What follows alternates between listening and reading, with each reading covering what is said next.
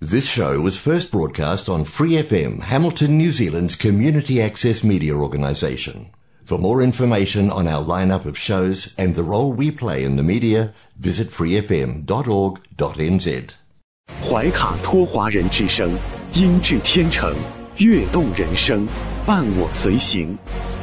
怀卡托华人之声，音质天成，乐动人生，伴我随行。 You are listening to Waikato Chinese Voices. Follow our radio, share the world. 您正在收听的是 FM 八十九点零怀卡托华人之声广播电台节目，我们在新西兰为您播音。听众朋友们，大家晚上好！您正在收听的是我们通过收音机立体声调频 FM 八十九点零和微信公众服务号博雅文创为您并机播出的怀卡托华人之声黄金时段的华语广播电台节目。我是您熟悉的主播奥斯卡。时间来到了二零二二年七月十一号星期一晚上的七点钟。感谢您如约守候在收音机前和网络上收听我们的节目。那在接下来两个小时的华语播音，将由我还有我的搭档小峰、轩轩为您共同带来。首先为您播出的节目是由《中新时报》特约播出的新闻晚班车。天涯不遥远，世界在耳边，声音通四海，资讯传万家。怀卡托华人之声新闻晚班车，聆听中国，感知世界。新西兰时间七点，现在我们进入由新西兰南北岛全国发行的《中新时报》带给大家的新闻晚班车。在接下来的十分钟里，小峰和奥斯卡与您一起回顾新西兰国内新闻。我们首先来看第一条消息：新西兰最新疫情动态发布。今天，卫生部报告了八千三百九十五例社区病例，六百八十九例住院病例和十七例死亡病例。社区病例数的七天滚动平均值为九千二百七十九例。今天，卫生部遗憾地报告了十七名新冠患者的死亡，所有这些死亡都发生在过去十三天内。公开报告的新冠死亡人数达到一千六百八十八人。报告死亡人数的七天滚动平均值为十七人。我们今天报告的死亡人数：一名来自北地，七名来自奥克兰地区，一名来自怀卡托，两名来自丰盛湾，一名来自唐纳纳基，一名来自南坎特伯雷，三名来自首都和海岸赫特，一个来自坎特伯雷西海岸。死者包括。七十多岁五人，八十多岁五人，九十岁以上七人，其中女性十人，男性七人。住院人数的增加也强调了每个人都要做好基础保护工作，以帮助新西兰以良好的状态度过冬天的重要性。特别是如果人们身体不适，应留在家中进行快速抗原检测 （RAT），并将结果上传到相关网站。如果呈阳性或仍有症状，则进行隔离。戴口罩仍然是我们减少传染性呼吸道疾病传播的最佳措施之一。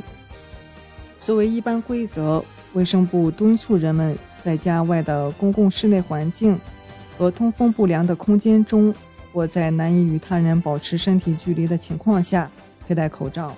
在公共交通工具和机场、还有汽车站等交通枢纽、博物馆和图书馆等公共场所在内，访问医疗保健服务机构以及超市和购物中心等零售企业内，您必须佩戴口罩。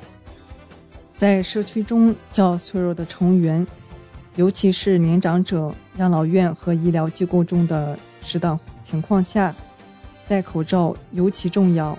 戴口罩还有助于保护我们的医疗保健和养老院护理人员，减少他们身体不适的机会，并支持他们继续为有需要的人提供护理。让我们继续来看新西兰疫情相关报道。总理杰辛达·阿德恩表示，改变新冠交通信号灯设置不会对激增的病例数量产生显著影响。他说，最重要的是人们要遵守当前的要求，就是外出戴上口罩。五十岁以上的人符合标准的人接种第二针加强针。最近几周，阿德恩看到他自己的许多内阁成员感染了新冠。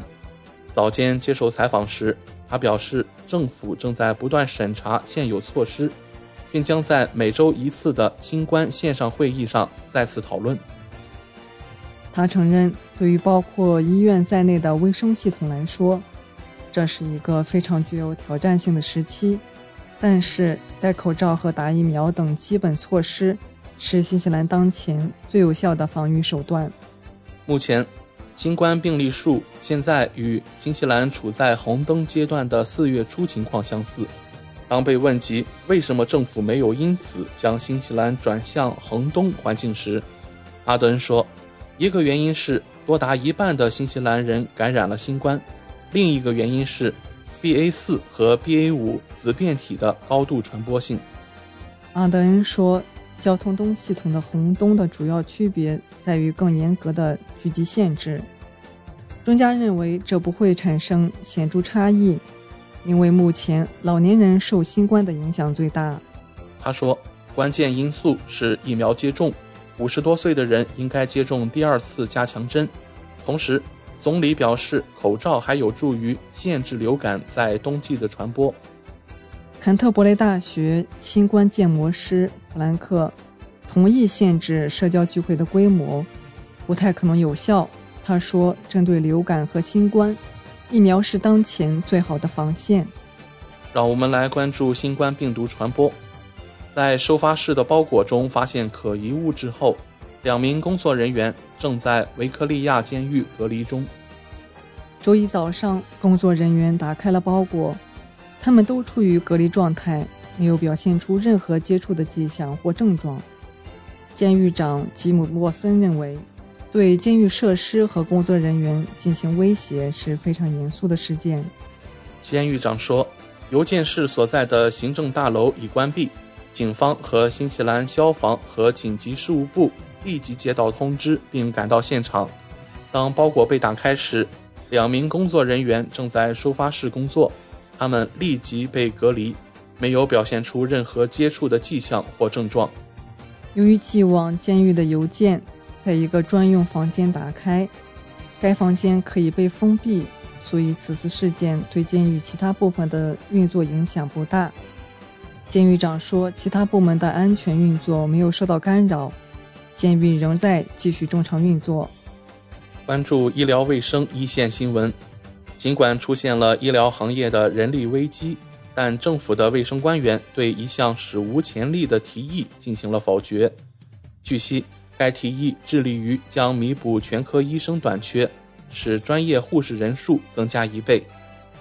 所有的护理学校已经联合起来，在五月份向卫生部提交了一份提案。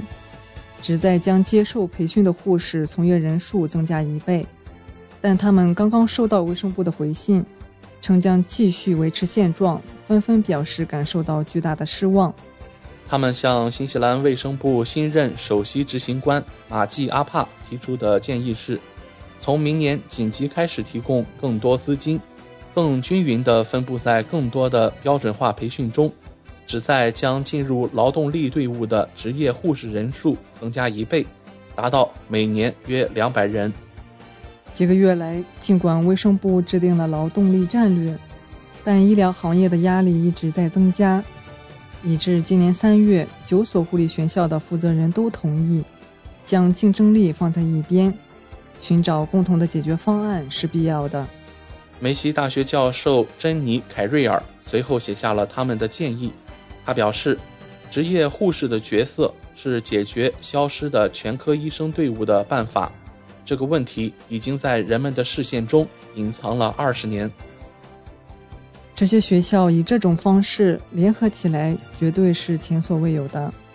他们的提案寻求官方支持，增加资金，以便受训人员不必像现在几乎一半都在自掏腰包。受训者还将获得五百小时的临床经验，而不是有些人只有三百个小时。五所大学将与理工学院更好的协调，更多的毛利人和太平洋岛国人将得到培训，最终将有更多的从业者毕业。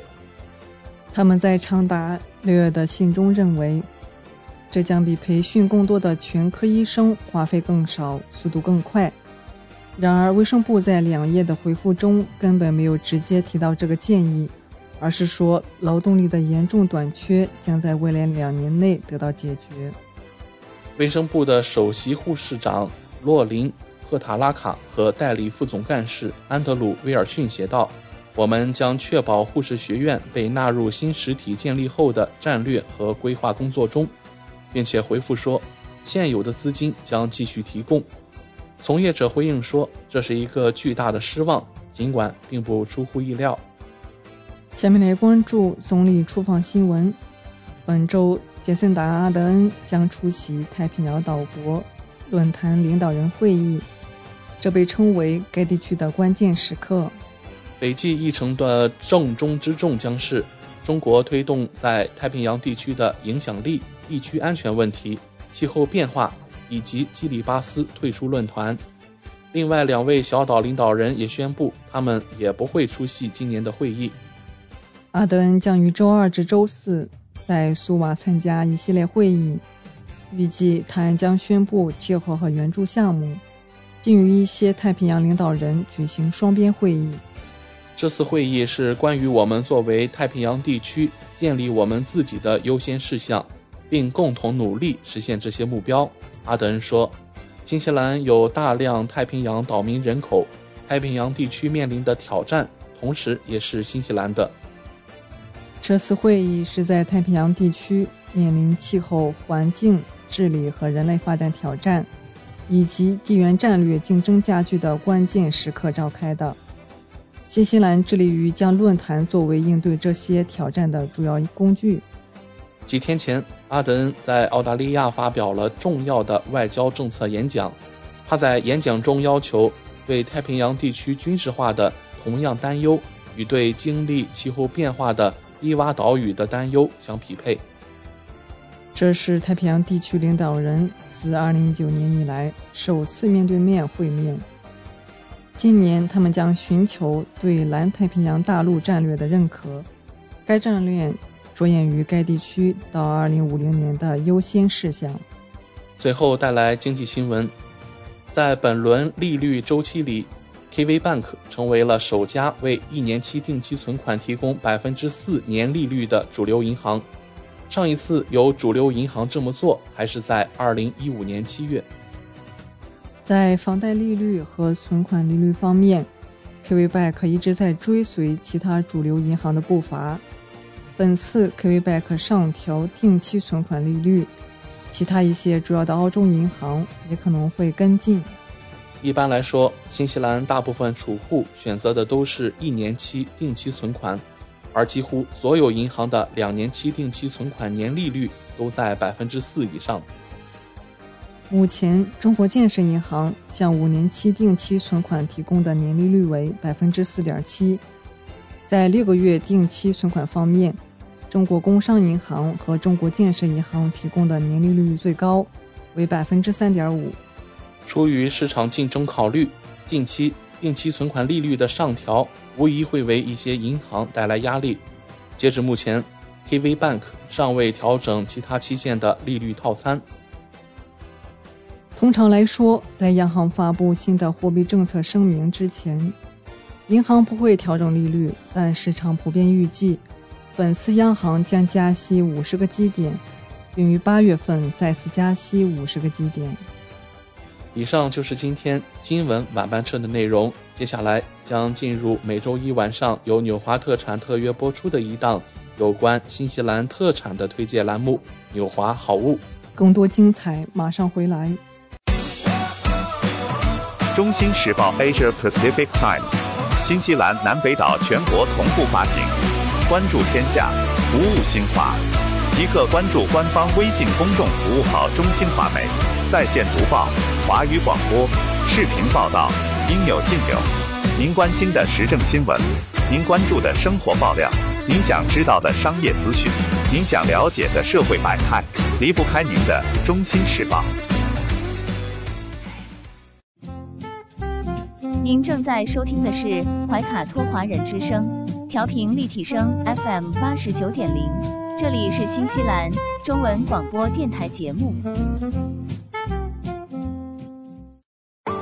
上有天堂美景，下有纽华精品，品澳新美味，享时尚生活。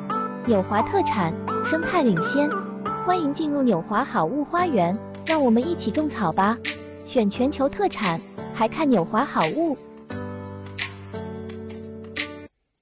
各位怀卡托华人之声中文广播的听众朋友，主播奥斯卡问候大家晚上好，感谢您继续关注我们的节目。从二零二一年开始，怀卡托华人之声迎来了一位全新的品牌嘉宾。我们请出新西兰纽华特产的好物推荐官，和收音机前和正在线上收听节目的新老朋友们认识一下。大家好，这里是纽华好物，我是你们的种草师小牛，今后就由我来给大家种草啦。小牛晚上好，很高兴在今后的每周一与您共同为听众朋友带来我们的纽华好物。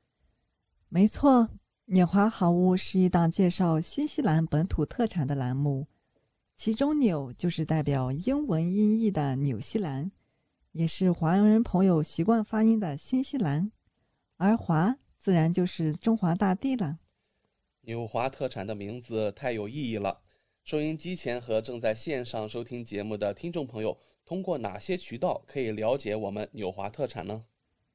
纽华特产的官方网站是。三 w 点 n z i n c n 点 com，这个域名其实非常好记，n z 代表新西兰英文简称，而 c n 是中国的英文简称，用 i n 连起来，n z i n c n 其实就是新西兰在中国的意思。嗯，没错。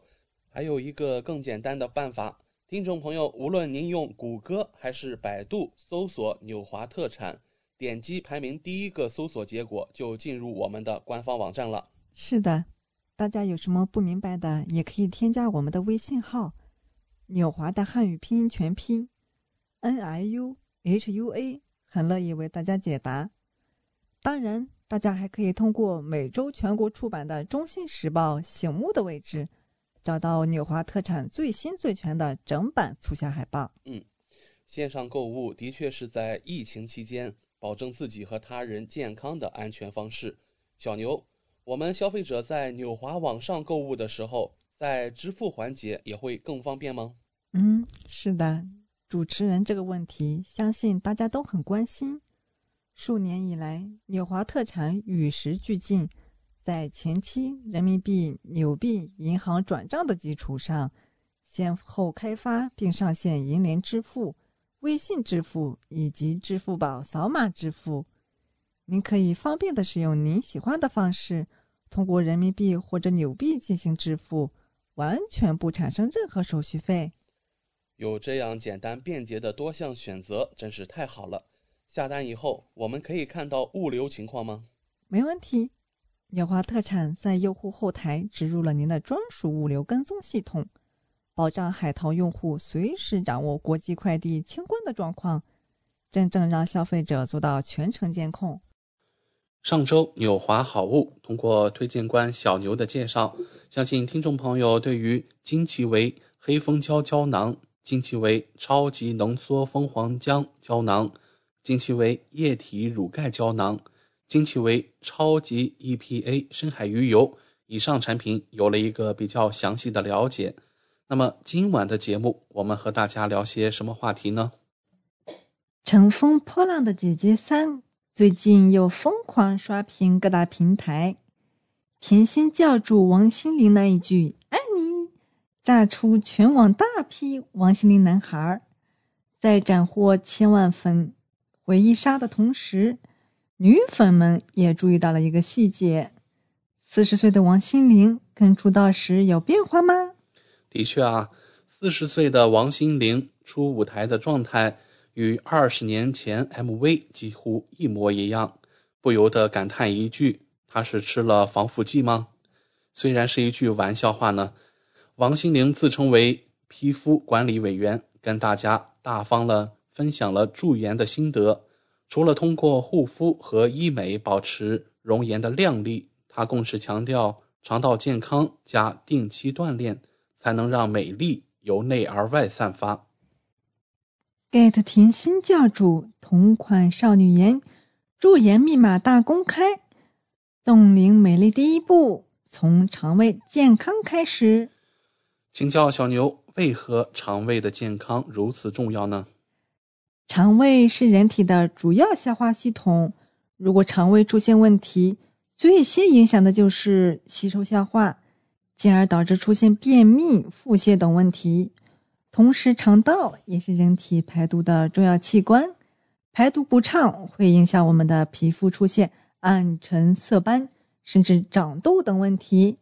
其次，肠道出问题还会抑制人体内有益菌的繁殖，增加有害的繁殖，从而降低身体的免疫力，使我们出现疲惫、虚弱，甚至容易生病的症状。为何我们需要益生菌来保持肠胃的健康呢？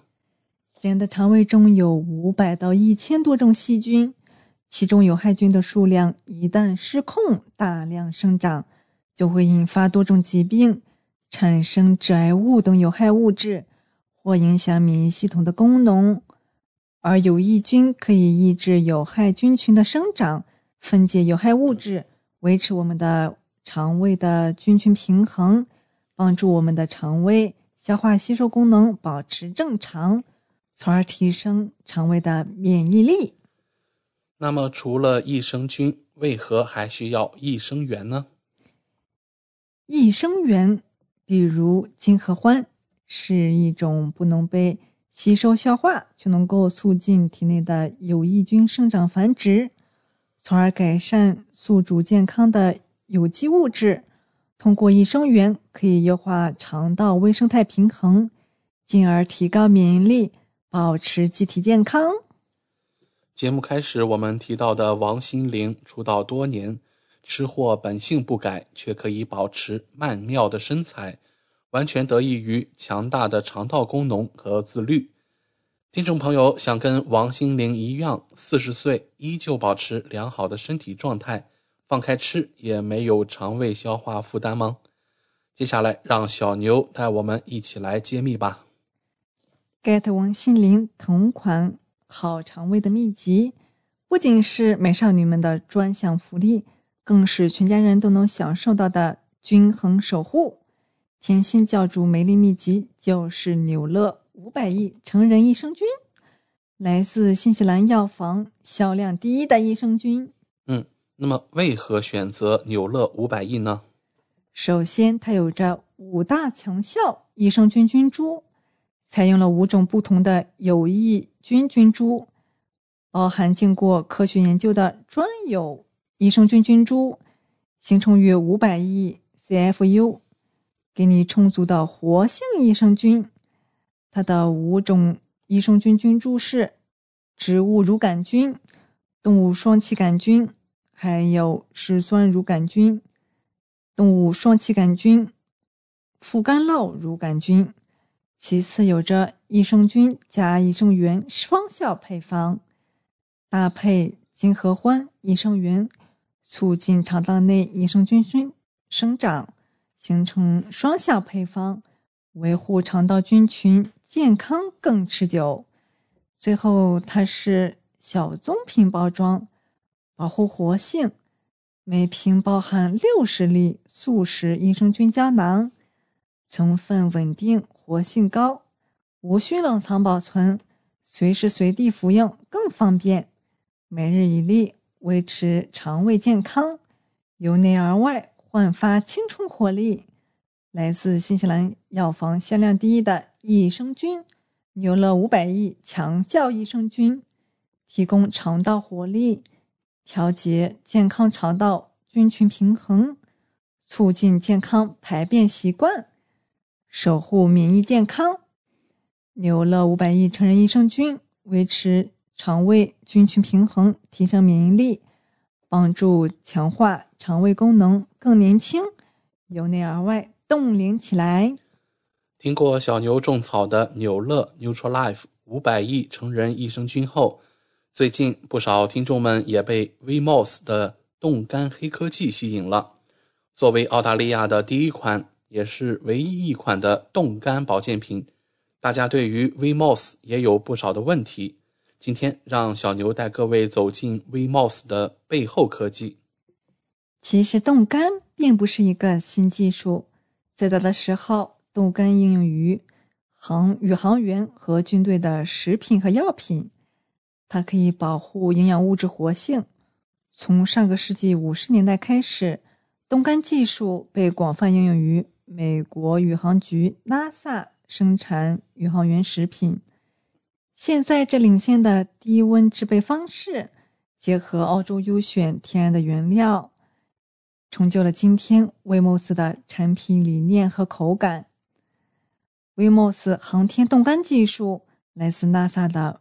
宇航技术专利，零下四十度锁住营养，采用阿波罗计划的 FD 冻干技术，在零下四十度的急速冷冻，再在真空环境中高压干燥，保留营养活性，减少加工伤害，保护组织结构，保留几乎原材料的营养价值，百分之九十五以上的营养保留。冻干技术带来了双重活性保护功效，保护了营养物质的活性，让消费者服用的是活的产品。第一重保护是低温冷萃，锁住营养物质的活性。FD 技术又称冷冻干燥技术，采用低温萃取方式制备，最低达到零下四十摄氏度，在制备过程中可以近乎百分之一百。保留营养物质的活性。威莫斯采用最先进的冷冻干燥技术，并创新性的用酸奶和牛奶代替淀粉或凝胶等物质作为产品基底，为消费者带来更加健康的口服美容保健品。第二重保护就是真空干燥处理，确保营养物质活性不流失。在零下四十度冷冻后。产品将被置入高效真空机，二十四小时，营养物质中的水分气化，完成脱水处理。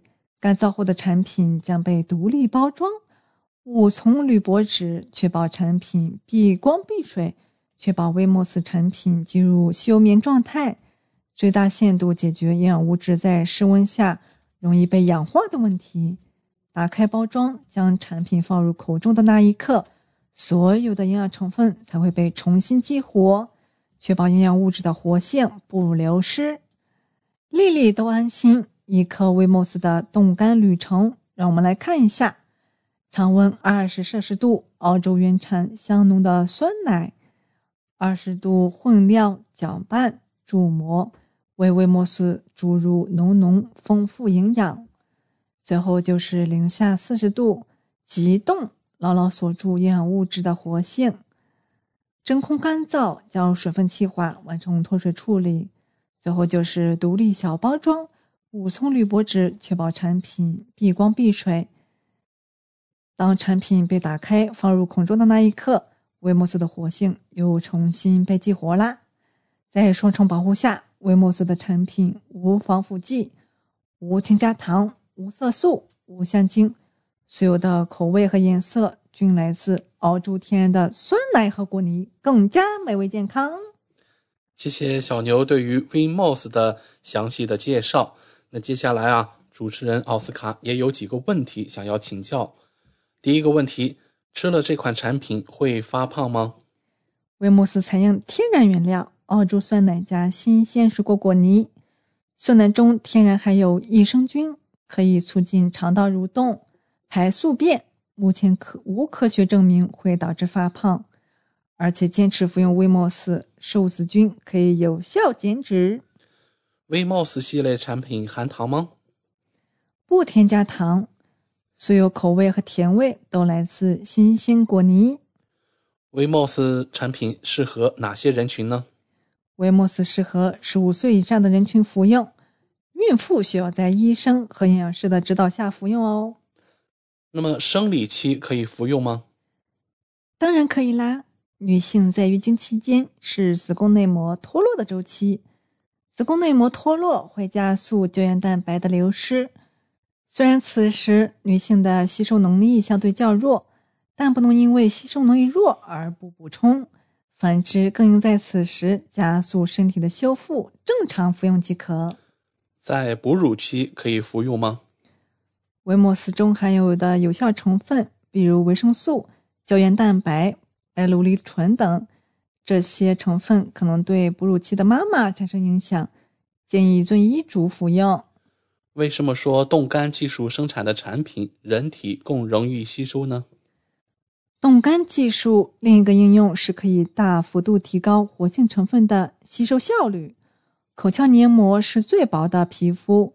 黏膜下是丰富的毛细血管组织，一些活性成分可以直接通过黏膜吸收进入毛细管床。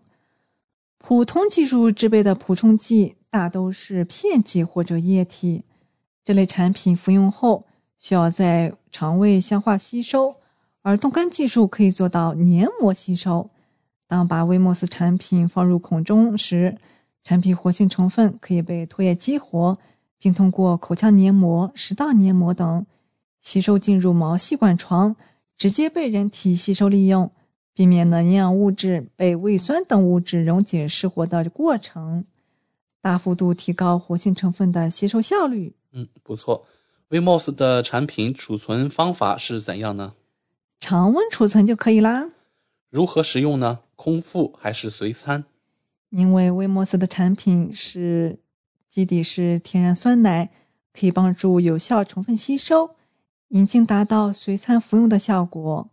因此，空腹吃还是随餐吃都是可以的，对产品效果是没有影响的。嗯，长期服用会有副作用吗？Vmos 产品为营养补充剂，选用澳洲新鲜酸奶和果泥做基底，添加最适量的有效成分，长期服用不会有副作用的。听说 Vmos 的胶原蛋白会有助于改善脱发吗？构成头发的角蛋白与胶原蛋白的分子结构一致，补充胶原蛋白能够增强发质润泽。特别添加了活化生物素，更能有效改善脱发掉发现象。好的，感谢纽华好物推荐官小牛的精彩介绍。在节目尾声。主播奥斯卡照例要给大家争取福利了。今天有哪些给怀卡托华人之声电台听众专属的优惠活动呢？纽华特产一定不让大家失望。最近纽华的新西兰仓还有一件包邮、整单包邮清仓大促活动，只要您在纽华特产网站注册自己的账号，系统将会直升一级 VIP 账号，不需要通过任何前期购买加购。就可以直接看到比注册前更优惠的实体价格。同时，你购买的数量越多，会员体系升级的越高，后台看到的价格体系就会更好，真正让利于消费者。尤其现在疫情期间，政府鼓励大家非必要不外出，因此鸟华特产希望通过这种方式，鼓励大家在线上消费的行为，减少病毒传播的机会。怀卡托华人之声的专属福利来啦！如果还想更多的了解我们的好物，听众朋友可以添加微信客服“纽华的汉语拼音全拼 N I U H U A” 联系我们。一周内添加我们微信客服的听众，只要备注“冻干保健品”，就可以领取二十元的优惠券哦。这是怀卡托华人之声听众朋友的专属福利，通关密码只在本台播放。而且每周都不一样，还请您注意收听啦！感谢纽华好物推荐官小牛带给怀卡托华人之声的专属优惠，期待下周同一时间您继续带我们分享纽华好物。请各位听众朋友别忘了谷歌和百度搜索排名第一的纽华特产，或者可以随时添加我们的微信客服“纽华大汉语拼音全拼”，就可以看到我推荐的超多好物啦！谢谢大家，谢谢小牛做客怀卡托华人之声。纽华特产立足澳新本地，为世界各地消费者与生产公司之间打造了流畅的沟通渠道，避免不必要的中间商，厂家直接供货，一手货源保证。纽华特产现已具备澳大利亚、新西兰、德国、香港、韩国、泰国、英国七地大型仓储仓库，与知名品牌商联手合作，涵盖千余种保健、强身、养生等特产品，丰富了海内外客户的选择，成为广大代购和电商首选平台之一。请大家每周一晚七点十分锁定怀卡托华人之声。我们和纽华好物推荐官小牛在这里不见不散。上有天堂美景，下有纽华精品，品澳新美味，享时尚生活。纽华特产，生态领先，欢迎进入纽华好物花园，让我们一起种草吧！选全球特产，还看纽华好物。您正在收听的是怀卡托华人之声，调频立体声 FM 八十九点零，这里是新西兰中文广播电台节目。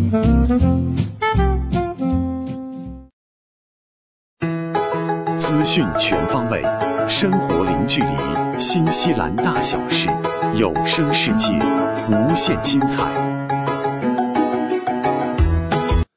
亲爱的听众朋友，大家好。很高兴我们在这个寂静的夜晚和您在空中电波相会了。现在我们来到了新西兰大小事节目单元，在这里我们和您分享发生在怀卡托周边以及新西兰全国的大型新闻资讯。希望今晚的节目能够带给您所关心的、所感兴趣的新闻内容。我是您熟悉的主播奥斯卡。首先啊，我们来分享一些好消息吧。随着新西兰边境的重新开放，全球富豪们正在悄悄地乘坐私人飞机回到新西兰。根据媒体的报道，现在每周有大约十架公务飞机降落在奥克兰机场，载着来自全球各地的现金旅行者。预计下个月新西兰边境完全重新开放后，这一数字将继续上升。皇后镇一家酒店正在处理来自奥克呃澳大利亚人的大量的询问，但由于新西兰持续的旅行限制，尚未收到来自中国游客的询问。酒店工作人员表示，其中许多询问者也热衷于私人飞机服务。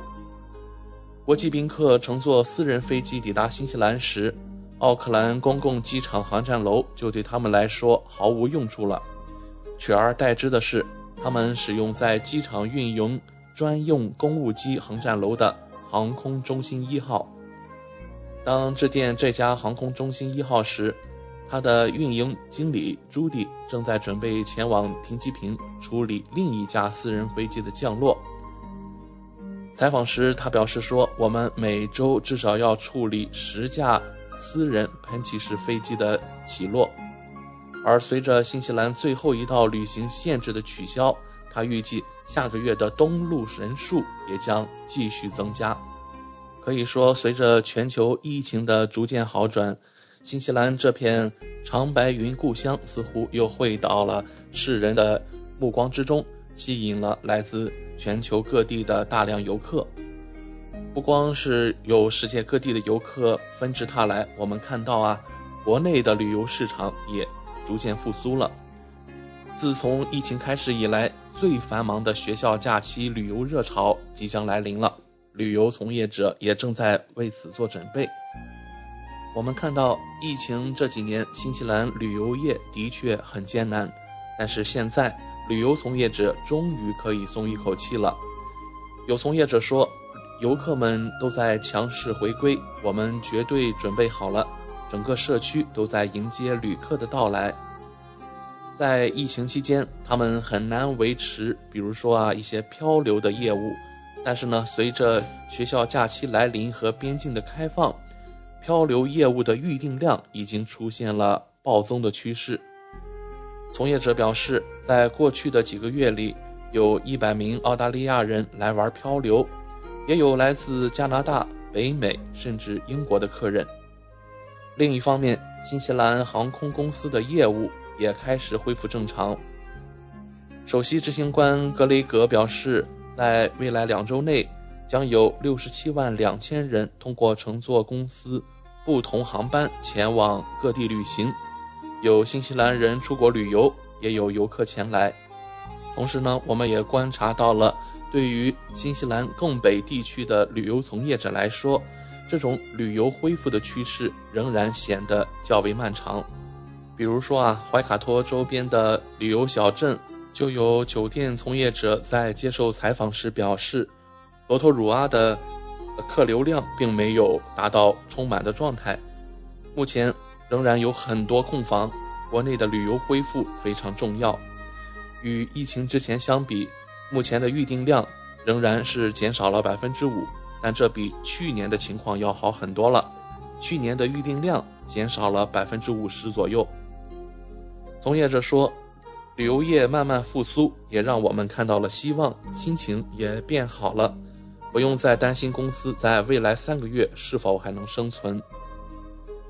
可以说，旅游业者终于看到了逆境之后的光明，这也让他们松了一口气。我们刚才提到啊，新西兰的学校假期已经来临了。那么，在这样一个疫情慢慢复苏的临界点到来之时啊，学生假期的旅行开局却显示的并不顺利。新西兰全国各地的航班都面临了延误和取消。有在场乘客表示，国内值机柜台的队列非常混乱，工作人员看起来压力很大，排队非常可怕。有很多看起来心情不满的乘客和孩子。因为新冠疫情，周末的航班已经被大量取消，并被告知没有足够的工作人员来补上机组。根据机场的网站消息，截止发稿时，新西兰航空有六架从奥克兰起飞，还有五架进港的国内航班都已经被取消了。另外八架进港的国际航班也被列为延误。尽管奥克兰已经排起了长队，但媒体报告称，惠灵顿和基督城机场的运营比较顺利。新西兰航空预计在接下来的两周内。将有六十七万两千名乘客与他们一起飞行。我们建议乘坐该航空公司航班的旅客在登机前，还是要注意检查延误情况和机场的时刻表。刚才和大家分享了一些好消息，那么我们接下来看一个，还是有关疾病大流行的情况吧。新西兰已经发现了首例猴痘的病例。我们看到卫生部在最近报告了新西兰第一例猴痘的病例。根据卫生部的声明，此人三十多岁，住在奥克兰，最近在前往一个有猴痘病例的国家后返回。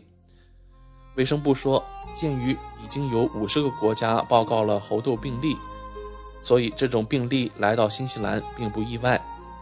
我们已经采取措施为猴痘的到来做好了相关准备。卫生部说，上个月猴痘被正式列为一种法定传染病，使我们能够利用所需的工具来控制任何可能的疾病传播，包括隔离令和接触者追踪能力。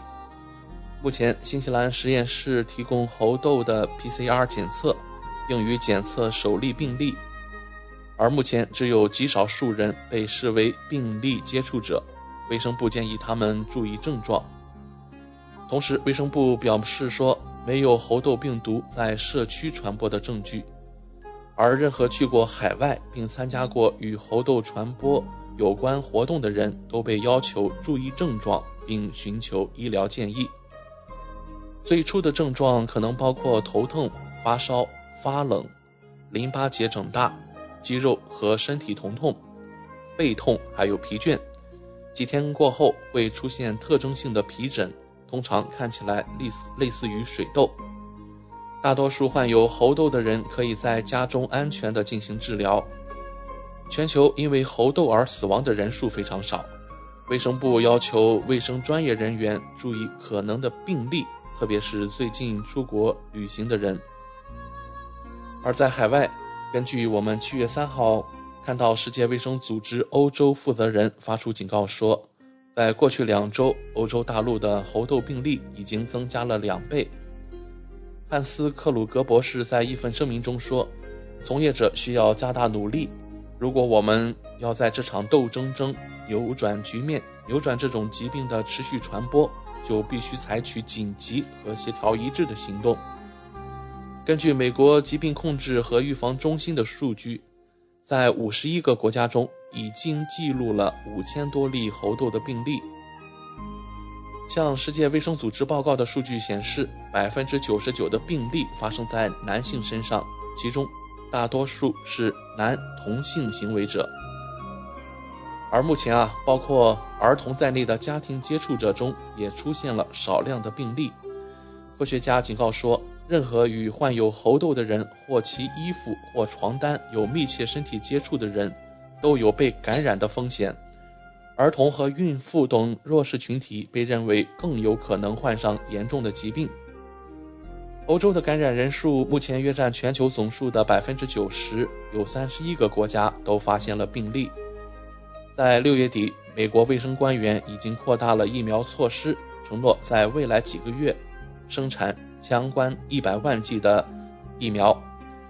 而在我们新西兰近邻的澳大利亚。五月二十号，新南威尔士州的卫生部门已经报告了首例的猴痘病例。该病例是一名最近从欧洲返回新南威尔士州的人。根据呃卫生局在一份媒体新闻稿中透露说，一名四十多岁的男子在返回悉尼几天后就患上了轻微的疾病。而新西兰卫生部当时就告诉媒体说，根据环境科学研究所的评估。这种病毒侵入新西兰的风险非常低。在五月底的时候，奥克兰大学生物化学教授库尔特劳斯就告诉媒体说，新西兰不太可能爆发大规模的疫情。他说：“我认为人们关注这种疾病是非常有好处的，但同样重要的是，人们需要冷静下来，等到我们获得更多的数据，因为它不太可能成为一场大规模的疫情。”这是一种与新冠非常不同的病毒，在大多数情况下，这些类型的猴痘爆发都是小而孤立的，并不会成为全球的流行疾病。一般来说，疫情的规模很小，会影响一百到两百人，然后就会消失了。与此同时，我们也看到了新西兰卫生部表示，他们正在与相关部门合作，探索可用于治疗猴痘的天花疫苗。自从新冠病毒全球大流行以来，随着患病和死亡人数的不断增加，已经在全球范围内造成了非常严重的影响。而根据新西兰有关媒体的报道，新西兰葬礼的承办人表示，在葬礼费用飙升的情况下，政府的葬礼拨款也需要紧急的增加。葬礼补助金是为那些面临经济困难而无法为家人送行的人准备的。它目前的上限为两千二百八十点七纽币，但殡仪馆主任协会的数据显示，这笔增款将无法支付许多地方的葬礼费用。比如说，在塔朗加，自从二零二零年七月份以来，丧葬费用已经上涨超过一千五百纽币，远远超出了补助金的限额，达到了四千六百七十三纽币。而在过去两年中，尼尔森。黑斯汀和原北地区的埋葬成本也都大幅增加了百分之二十到百分之四十。葬礼协会首席执行官表示说，在新西兰全国范围内举行葬礼的平均费用约为八千四百纽币，成千上万的家庭买不起葬礼，其中毛利人和太平洋岛民在拨款申请中所占比例最高。当他们无法以文化上适当的方式告别亲人时，他们的幸福感就会受到影响。根据报告，在新冠封锁期间，大约有五千人完全错过了葬礼。但对于收入非常低的人来说，这个数字每年都会发生。相关从业者认为，应该增加拨款，以匹配六千三百纽币的 ACC 葬礼拨款。从业者也在今年的预算案之前联系了社会发展部，并被告知在社会福利改革中将会考虑增加该基金。目前丧葬费用是由地方议会决定的，通常包括地块、安葬和维护的费用。在大疫情期间，维持正常的生活，可能对于绝大部分人来说，已经是一件比较奢望的事情了。我们也是真心的希望，包括新冠病毒所在内的疾病大流行能够尽快的结束，让绝大部分民众重新过上他们向往的生活。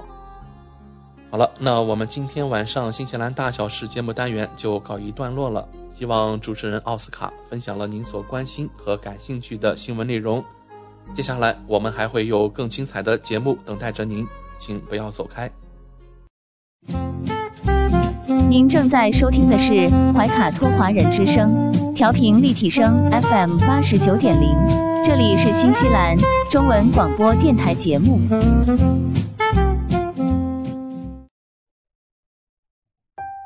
光影随行，戏如人生。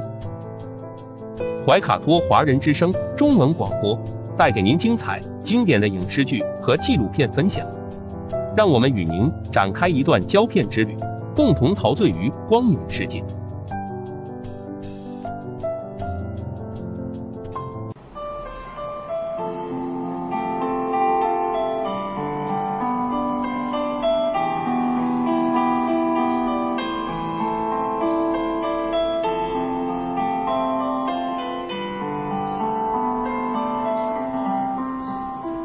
亲爱的听众朋友们，新西兰怀卡托华人之声一直陪伴您，我是主持人轩轩。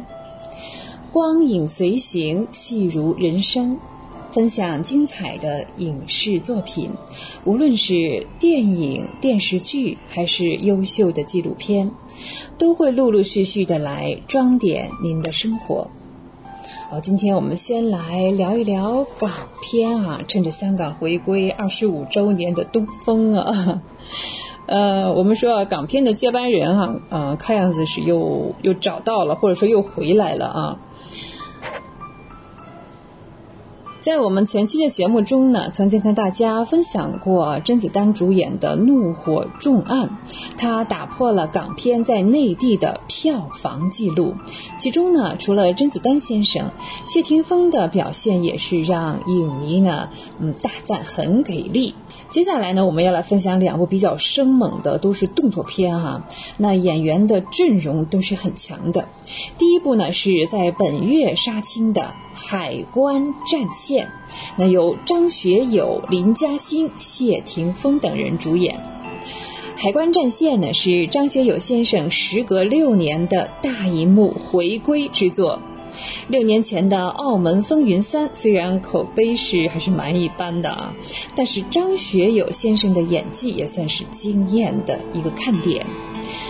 六年的时间啊，没有拍电影，对张学友先生来说啊，哎，我们觉得真是浪费，是一种损失。对于喜欢他的影迷来说，这是一种煎熬。那这一次的回归，就是主演了这部大片《海关战线》，搭档呢还是谢霆锋这样的实力派演员。《海关战线》的期待值啊，无疑是被拉升到了一个顶峰。哦，说起这部导演，大家都不陌生了，邱礼涛啊。邱礼涛呢，邱导也是票房的保证。在这几年当中呢，票房大卖的港片总是少不了邱礼涛的身影，像《扫毒二》《拆弹专家二》，还有我们非常期待的《扫毒三》以及《拆弹专家三》啊，自然也是成了这个香饽饽哈。那《海关战线》，预计将在二零二三年上映。那刚刚杀青嘛，还有很多后期的事情要做哈。那这次呢，张学友和谢霆锋的合作哈，也是让影迷呃非常的期待啊，应该也是很过瘾的一部片子。一个是能导，一个是能打，像这样的组合啊，怎么能不期待呢？呃，接下来我们要说的另外一部影片呢，叫。新纵横四海啊，那纵横四海是老港片了哈，很有名，不需要多说了。那新纵横四海的导演是王晶，还有文伟鸿，编剧是王晶，主演古天乐、倪妮、谢霆锋。哎，又出现了谢霆锋啊！哎呀，热度好高呀！那这是应该他算是翻拍了啊，比较这个经典的新纵横四海啊。呃，纵横四海说起来哈，我们想起了周润发是吧？张国荣还有钟楚红啊，这是经典佳作，评分是非常高的，是港片中不可多得的好片子。那对这部影片，嗯，翻拍呀，我们对经典的期待程度也是很高的。影片的翻拍计划呢，是出自王晶导演本人，因为呢，他已经买下了《纵横四海》的版权。周润发、张国荣饰演的角色呢，将由呃古天乐和谢霆锋来饰演。女主角呢，目前来看邀请的是倪妮。新《纵横四海》的导演呢？也是除了王晶导演之外呢，还有一位青年导演叫文伟鸿。那他的代表作呢，说起来啊，《寻秦记》哦，哦，这下是如雷贯耳啊。还有《使徒行者》《流金岁月》等等这些作品的质量来说呢，文伟鸿这位导演也是知名导演。这是一说作品就知道了啊，这才是成功的导演啊。他本人虽然不出名，但是作品是很有名的。呃，对于新纵横四海啊，嗯，我们来说，古天乐这个主角一直是港片的常青树，他所主演的动作片应该说成绩都不错啊。再加上凭借《怒火重案》夺得了很多好评的谢霆锋，这部新纵横四海也是多了一些看头。我们刚才聊海关战线的那部影片呢，会是在二零二三年。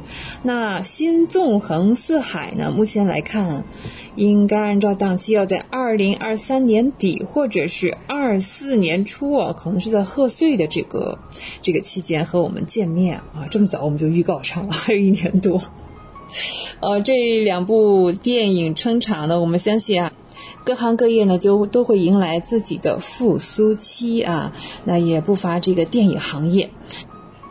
我们衷心的希望，我们衷心的希望这两部电影的票房可以大卖，也希望呢，像古天乐啊、张学友、谢霆锋再多拍一些电影大片啊，来撑住港片的未来。好，接下来我们要聊内地的一部影片，我们曾经在前期的嗯。节目当中推荐过，就是人生大事。嗯，对我们当时讲啊，这个人生大事除了结婚还有什么来着？对，不是红的就是白的嘛，哈，这个红白喜事哈。人生大事这部电影呢，我聊到这，大家知道我说的是什么？就是人最后都要就是朝这个方向发展哈。它是定档，然后又又撤了档期啊，现在总算是来了。它的故事结构呢，真的是非常规矩的啊，有有开端、发展啊，有冲突啊、结局啊，还有尾声。但是不要觉得这是一个多么悲伤的电影啊，它实际上是用喜剧的手法来写了一个真实的故事。这部片子的主演呢是朱一龙，嗯，整部影片啊，贯穿全片这种思想啊。就是像人的情感，特别是爱呀、亲情啊，有的时候会缺席，但是呢，嗯，是总会在人生的另外一个阶段哈来弥补。不管境遇是多么的糟糕，都要相信未来，相信呢，爱终归是会回来的。朱一龙饰演的莫三妹哈，呃，有点像孙悟空啊，他特别爱吃桃子啊，我们想起来是个动画片是吧？猴子，猴子爱吃桃子，并且直言不讳地说：“我就属孙悟空啊，属猴嘛啊，我就属孙悟空，见不得这群妖魔鬼怪欺负人。”小女孩吴小文啊，看上去更像是一个小哪吒啊，扎着两个冲天的辫子哈，手提红缨枪啊，这两条腿啊，简直就是风火轮啊！性格呢是大大咧咧，办事也是风风火火，呃，这种。这种就是人设吧，哈，嗯，风格和形象都是跟哪吒哈非常的像。但是经过了被压五指山啊，还有水淹陈塘关这这种磨砺之后呢，孙悟空成了孙行者，哪吒成了三太子。那在现实当中的莫三妹和吴小文呢，也是遇事慢慢的成长。导演用了很多符号性的这个我们叫镜头语言来展现这种变化。大家在观看的时候可以注意看，像手表啊、小老虎、烟花啊、酒等等哈。啊，这是四个符号吧，算是。其中呢，小文的手表坏了，这个莫三妹啊，在她手腕上画了一个手表。哎，两人的关系呢，开始是不太好啊，打得不可开交。这么一来呢，哎，似乎是缓和了很多。坏掉的手表是过去，有美好的回忆，也有悲凉的心酸。那这块新的手表是不是就开始了新的时间呢？忘记不好的事情，去迎接即将开始的生活。那会说话的这个小老虎啊，嗯，怎么说呢？呃，也是呢，三妹懂得向亲人表达爱的见证，也是吴小文不再纠结于，啊，这个外婆啊，老是找外婆啊，是一种重生之后的坚强。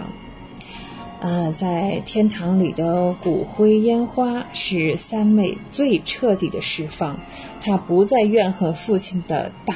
骂与冷淡，不再冷淡的对待世界与家人，她成了一个真正有人情味儿的莫三妹。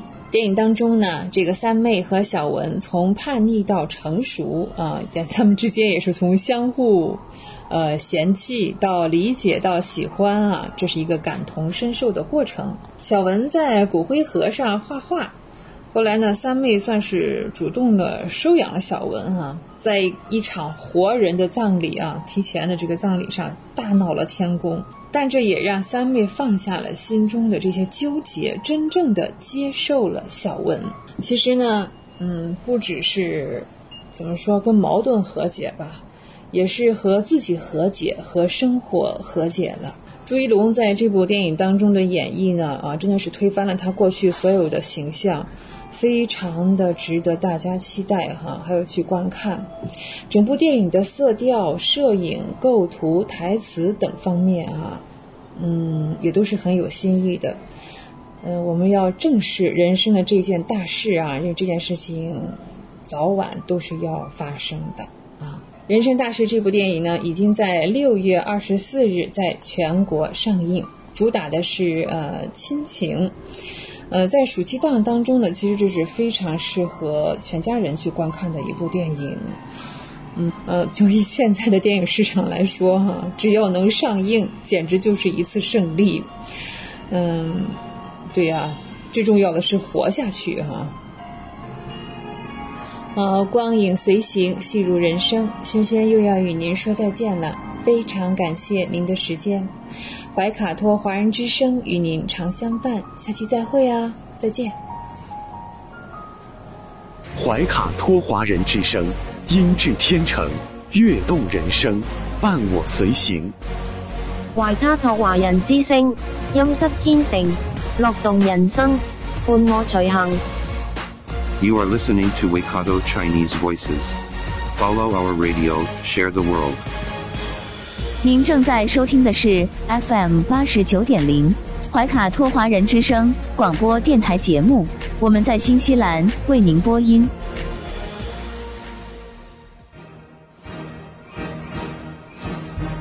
观点改变生活，动态触手可得。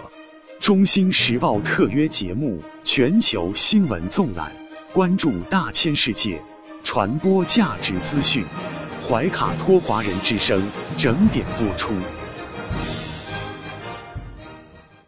家事、国事、天下事，事事关心。这里聚焦了社会的点点滴滴，最新最快的国内外政治经济动态，尽在每周一八点的全球新闻纵览。今晚直播间为您播报的主持人是小峰和奥斯卡。首先，我们来关注中国大陆新闻。意大利之源古罗马文明展十日在北京开幕。习近平同意大利总统马塔雷拉分别向意大利之源古罗马文明展开幕式致贺信。王昆明宣读习近平主席贺信并致辞。李克强在福建考察时强调，落实政策稳市场主体，推进改革开放激活力。切实稳就业、保民生。水利部针对河北、山西、河南、陕西、甘肃五省启动洪水防御四级应急响应，要求相关地区做好洪水防御。中央军委后勤保障部、国家市场监督管理总局、国家知识产权局等六部门联合发布，禁止销售军字号烟酒等商品。全球首套驱动五十五立方超大型电产提升机——永磁直驱电机，湖南株洲下线，整体技术指标达到国际先进水平。贵州首座采用预制平行钢丝锁骨施工的六车道钢横梁悬索桥合龙。青藏铁路西格段提质工程正式开工建设，完成后将开行时速一百六十公里的绿巨人动车组。北京市发放三千万元京郊住宿消费券。北京开展电动自行车、充电器。九类重点产品质量专项整治。广东深圳四百余座消防站实现 AED 一体机全覆盖，消防员变身急救员。河南省考笔试结束，近二十万人弃考。西藏九位少年活佛小学毕业，毕业典礼展学修。近日，四川绵阳一家米粉店。善用袁隆平院士的姓名当店名后，被执法人员责令拆除。湖南张家界一名七岁男童溺水昏迷三十个小时后苏醒，涉事游泳馆暂停营业。高血压、糖尿病等五种门诊慢特病异地就医，大连可在就医地直接报销。七月十日，合肥蜀山警方通报。一男子持刀将一名城管队员划伤事件，被划伤的城管队员已被及时送医救治。武汉逾百余种荷花走出深闺，展千姿百态。带来一组经济新闻：六月份 CPI 同比上涨百分之二点五，上半年物价运行总体平稳。因违反反垄断法，国家市场监管总局。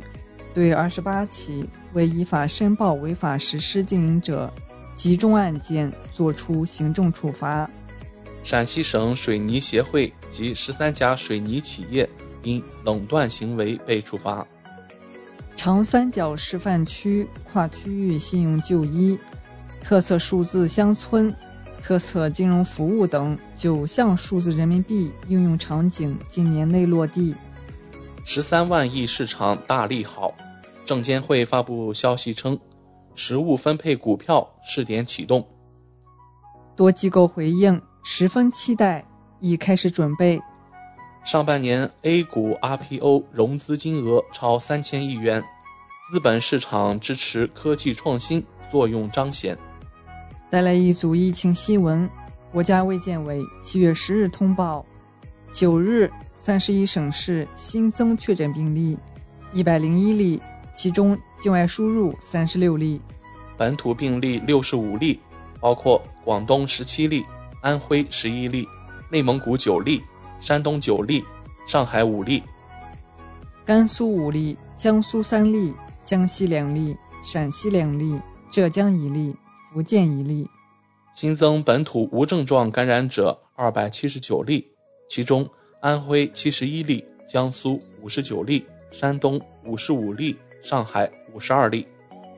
上海现奥密克戎 BA 五二一感染者，相关区域将开展三天两检全员核酸检测。广东佛山市在返佛人员及密切接触者排查中新增三例新冠病毒无症状感染者。网传武汉大学出现霍乱病例。武昌区卫健委回应，检测结果还未出炉，不明确是不是霍乱。兰州消息，全市公共场所实行一周临时性管控措施。北京健康宝增加不适宜接种新标识。天津一百二十三人因逃避核酸检测被训诫，列入失信名单，四人警告，四人拘留。上海回应。下周将大面积封控传言。可以持四十八小时内核酸阴性证明或二十四小时内核酸采样证明出社区。西安多个商场、景区重启营业，餐饮恢复堂食。法治方面，最高法消息，依法从严惩处人民群众深恶痛绝的犯罪。公安部部署全国公安派出所，全力投入百日行动。守护边境的丛林猎鹰，西双版纳民警李鹏，十一年缴毒七百八十余公斤。军事方面，中国巴基斯坦海军将于七月中旬，在上海附近海空域举行海洋卫士杠二海上联合演习。文体新闻：北京理工大学将牵头在重庆研制深空探测雷达，中国复研。项目预期作用距离达到1.5亿公里，可实现千万公里外小行星探测成像。六部门联合开展2022年青少年科学调查体验活动。朗朗换新头像了，与周杰伦 CP 情侣头像，现在压力给到周杰伦。谈谈交通，在 B 站突然下线。谭桥可能面临巨额赔偿。本人回应，没有想通过自己在视频中的原创内容进行变现并牟利。独居人口增加，宠物的陪伴作用愈发凸显，宠物猫类已超过犬类。二零二一年中国统计年鉴显示，二零二零年全国一人户家庭超过一点二五亿，占比超过百分之二十五。中国女队获得二零二二三人篮球亚洲杯冠军。首届中国青少年足球联赛启动。攀岩世界杯霞慕尼站，中国队再度包揽男女速度赛冠军。二零二二年世界羽联世界巡回赛马来西亚大师赛，郑思维、王雅琼连续第六项赛事夺冠，横扫对手，豪取三十连胜。陈清晨、贾一凡强势压制对手，两局横扫日本对手夺冠。陈雨菲冲冠失利，两局不敌安喜莹，屈居亚军。港澳台方面，港澳新闻：七月十日，香港新增两千九百九十二例确诊病例。医卫局局长称，考虑推行内地式健康码。香港二点七万学生观看回归二十五周年图片展。港警拘三名非法入境者，年龄介乎三十八至四十二岁，涉多宗入屋犯法罪。澳门新增九十三例确诊病例，十一日起相对静止七天，核酸阳性累计一千四百六十七例。台湾新闻：七月十日。台湾新增两万七千七百零八例本土确诊病例，新增七十一例死亡病例。两岸武术福州云展演，以武会友，促交流。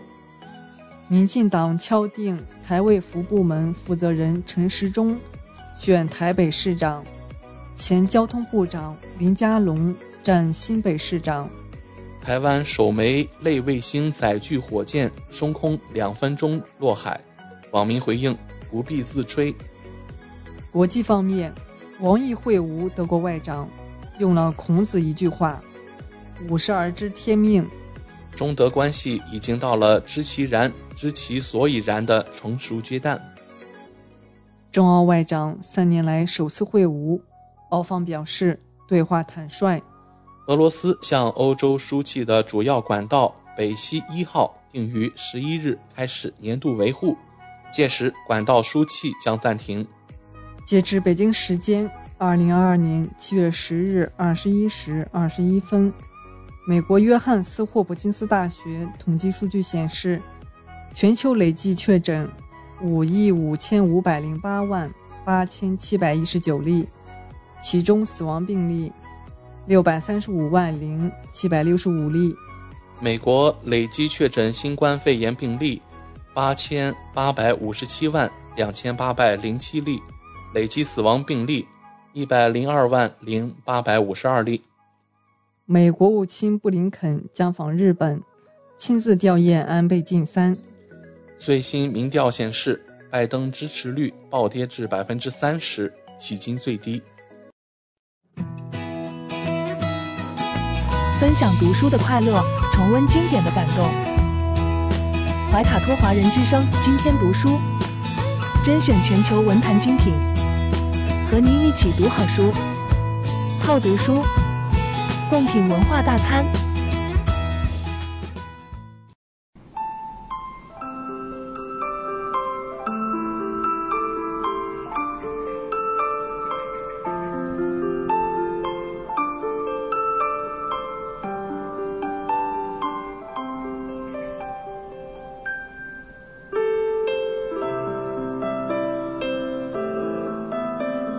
亲爱的听众朋友们，怀卡托华人之声正在播音，我是主持人轩轩。又到了今天读书这个小栏目的时间，每期与您分享值得阅读的好书好文，平淡质朴，娓娓道来，让大家在繁忙的工作生活之余来一点文化加餐。好，今天呢，我们将要为大家分享的是来自英国小说家托马斯·哈代的作品《还乡》。《还乡》是英国小说家托马斯·哈代的代表作之一。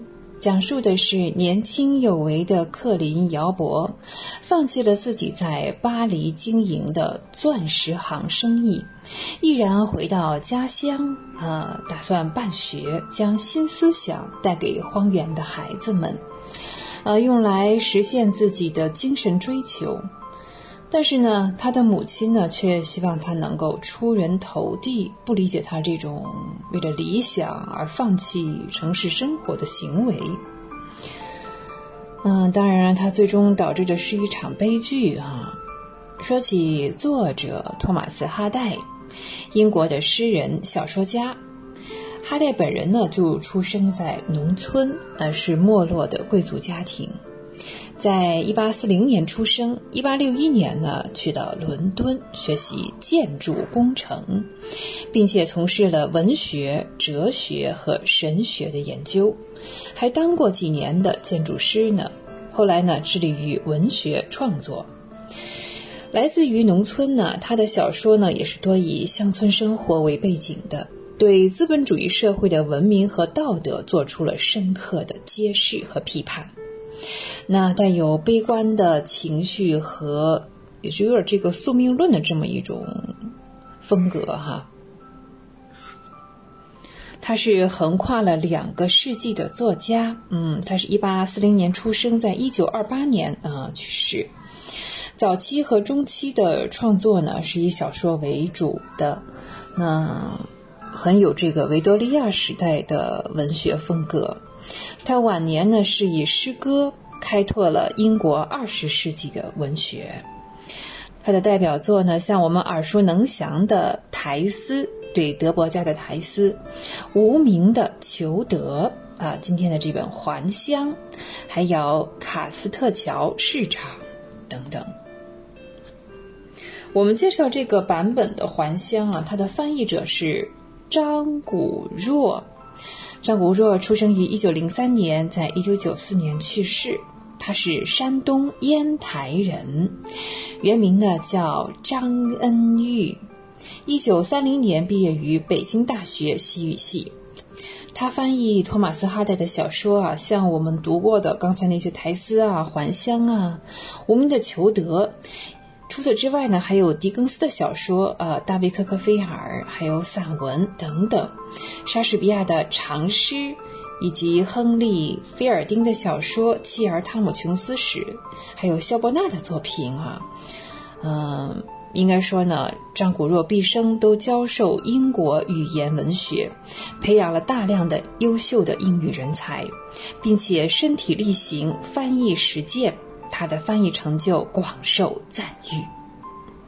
好，我们再聊回今天要分享这本《还乡》啊，《还乡》呢最早是发表于一八七八年，是托马斯·哈代创作在中期的一个重要的成果。哈代呢，这位英国十九世纪末期的这个大小说家哈，同时又是二十世纪初期的大诗人。在进入二十世纪之后呢，他曾经回顾过自己整个的小说的创作历程啊，嗯，将他的作品呃划分为的不同的类别，其中重要的一种呢，就是性格与环境的小说。这一类呢，就主要在于反映人们在现实生活中，呃，和这个包括自然环境与社会环境啊这些冲突当中人物的生活。《还乡》是一部极具代表性的性格与环境的小说，故事发生的场景呢，嗯，在一个乡村的荒原，荒原上呢，人们呢有固有的传统习俗啊、风俗啊，那整个呢有点像当时落后的那一部分的生存环境的缩影。那故事当中呢，男女主人公与这个荒原乡村的关系。不管是他们回归到这个乡村，还是要改造这个乡村啊，还是厌倦了这个荒原，想摆脱这个荒原，都反映了哈代那个时代现代的青年与环境的剧烈的冲突。而哈代呢，出于他当时呢对于现实生活悲观主义的理解啊，总是将这些冲突啊，嗯，然后编辑为人物的失败和毁灭啊，最后是这样一个悲剧。我们的主人公呢，呃，克林姚博年轻有为，从巴黎还乡，啊，他希望呢将新思想、这个新生活的方式呢带回到自己的乡村，愿意抛弃繁华世界的那些纸醉金迷的生活，想在穷乡僻壤开创一番小小的呃经邦济世，呃。开蒙启智的事业啊，没想到他最先反对啊，遭到反对的就是他最亲近的母亲以及他新婚的妻子。嗯，这个怎么说呢？哎，屋漏偏逢连阴雨啊！这时候呢，他又得了这个嗯眼睛不太好，眼睛又生了病生病了。呃，这个时候呢，他又患上了眼病啊，这为他的失败是。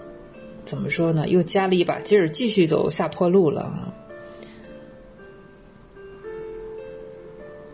我们的女主人公啊，嗯，犹太莎与环境的冲突呢，却是向着另外一个方向在发展。刚才男主人公姚博哈出生于荒原，他去到了巴黎这个繁华世界，又回归。那犹太莎呢，她是出生在这个繁华的都市，后来又流落到了荒原，然后呢又要摆脱这个荒原。显然呢，男女主人公呢都对自己的现状是不满的，而且呢都具有超出这个乡村荒原人们的传统习俗啊，当时就是相对而言的现代意识。可这个现代意识呢，却让他们彼此是格格不入。像这样的一对年轻男女啊，嗯，相识之初多半是出于外貌上的相互吸引，再加上一些呃，怎么说呢？那是个幻觉，或者也是误解哈。一时的呃情感冲动之下，就决定结婚结为伴侣，结果呢，这是人生的一个巨大的错误啊。他们结婚之后呢，冲突就是更加的激烈了。这种冲突呢，嗯，难以排解、消遣或者是磨合啊，反而是愈演愈烈。最后呢，当然啊，逻辑上我们就知道了，迟早要酿成一个悲剧的。这部小说取名《还乡》，主要还是以男主人公回归故乡的契机展开情节。但是我们刚才聊女主人公这个犹太莎哈，却是嗯，作家也写了很多的笔墨来描写她。由于她对繁华世界是梦寐以求，呃，她对于婚姻爱情的生活却是有些朝秦暮楚啊。这个通常是被认为比较轻浮的、不检点的女子的一个典型的形象。嗯，其实呢，有一些这个研究者啊，还将他与这个法国呃福楼拜的作品有一位包法利夫人，对啊，把他们俩相互比较啊，这两个女主人公啊进行了类比。可是其实呢，说起还乡当中这个尤台斯的形象啊，他的那个内涵并不仅仅说是轻浮啊、不检点啊、嗯、追求享乐等等。他比这个包法利夫人应该说啊，可能是有更多的哲理诗意当中更多一些，比托马斯哈代其他的大多数的呃女性形象作品当中的女性形象更加的深沉。尤台斯呢，美丽、聪明、富有艺术气质，而且是特立独行，非常勇敢的去冒险和追求，同时呢，嗯，也是遇人不淑啊，那自己呢，免不了要忧愁和哀伤了。她还乡来到了荒原之后，也是跟随丈夫啊，但是呢，乡下人呢认为她是个女巫，啊，那她的婆婆这个姚伯太太呢。真是亲口称她为恶女啊，坏女人。呃，以至于她的先生，我们说这个克林姚伯，我们叫什么有有有现代意识的，算是先进青年啊。嗯，他再先进呢，由于这个嗯原生的限制，也是用一种非常局限的眼光来褒贬他。嗯，但是呢，哈代啊，嗯，本人对他这个。道德的批判啊，就不是那么多。他希望将女主人公塑造的更加的明艳夺目、尊贵而超凡。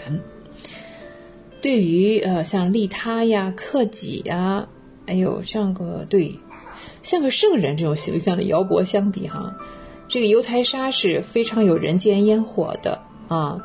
嗯，虽然他是也挺自私的啊，但是她是一个凡人，有七情六欲的这样一个女神吧。托马斯哈代赋予他现代人的各种像烦恼啊、叛逆呀、追求啊、野心呐。通过犹太沙，他试图表现；通过犹太沙，哈代呢试图是通过犹太沙，哈代试图表现出一种，呃，出于他的这个时代啊，还有接近于二十世纪时期现代人这样一个转换的、转变的这样一个雏形。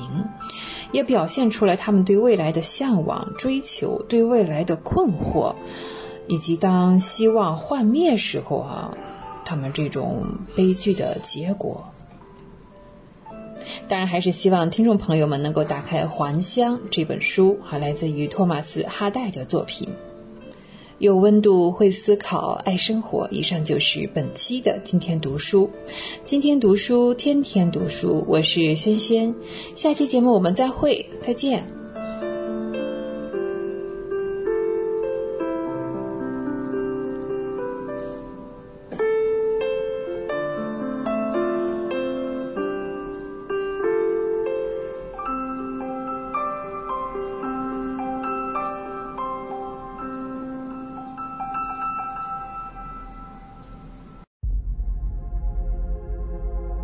地球是我们既神秘又熟悉的家园，走过了四十多亿年的奇妙旅程。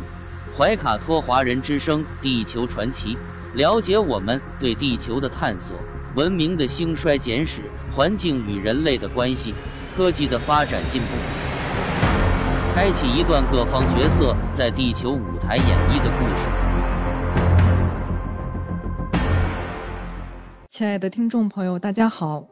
新西兰周一的晚上，感谢您继续守候怀卡托华人之声，我是主持人小峰。本期节目，我们将要和听众朋友们一起来分享以下几个主要纪念日，他们分别是七月十一日今天的中国航海日，本周一同一天的世界人口日，七月十六日的国际冰壶日，以及本周六同一天的。中国节气初伏，接下来外卡托华人之声的主播小峰就和您分享这一周精彩纷呈的节日。七月十一日，中国航海日，今天是中国第十八个航海日。二零二二年中国航海日活动的主题是引领航海绿色低碳智能新趋势。活动主场是在辽宁省大连市。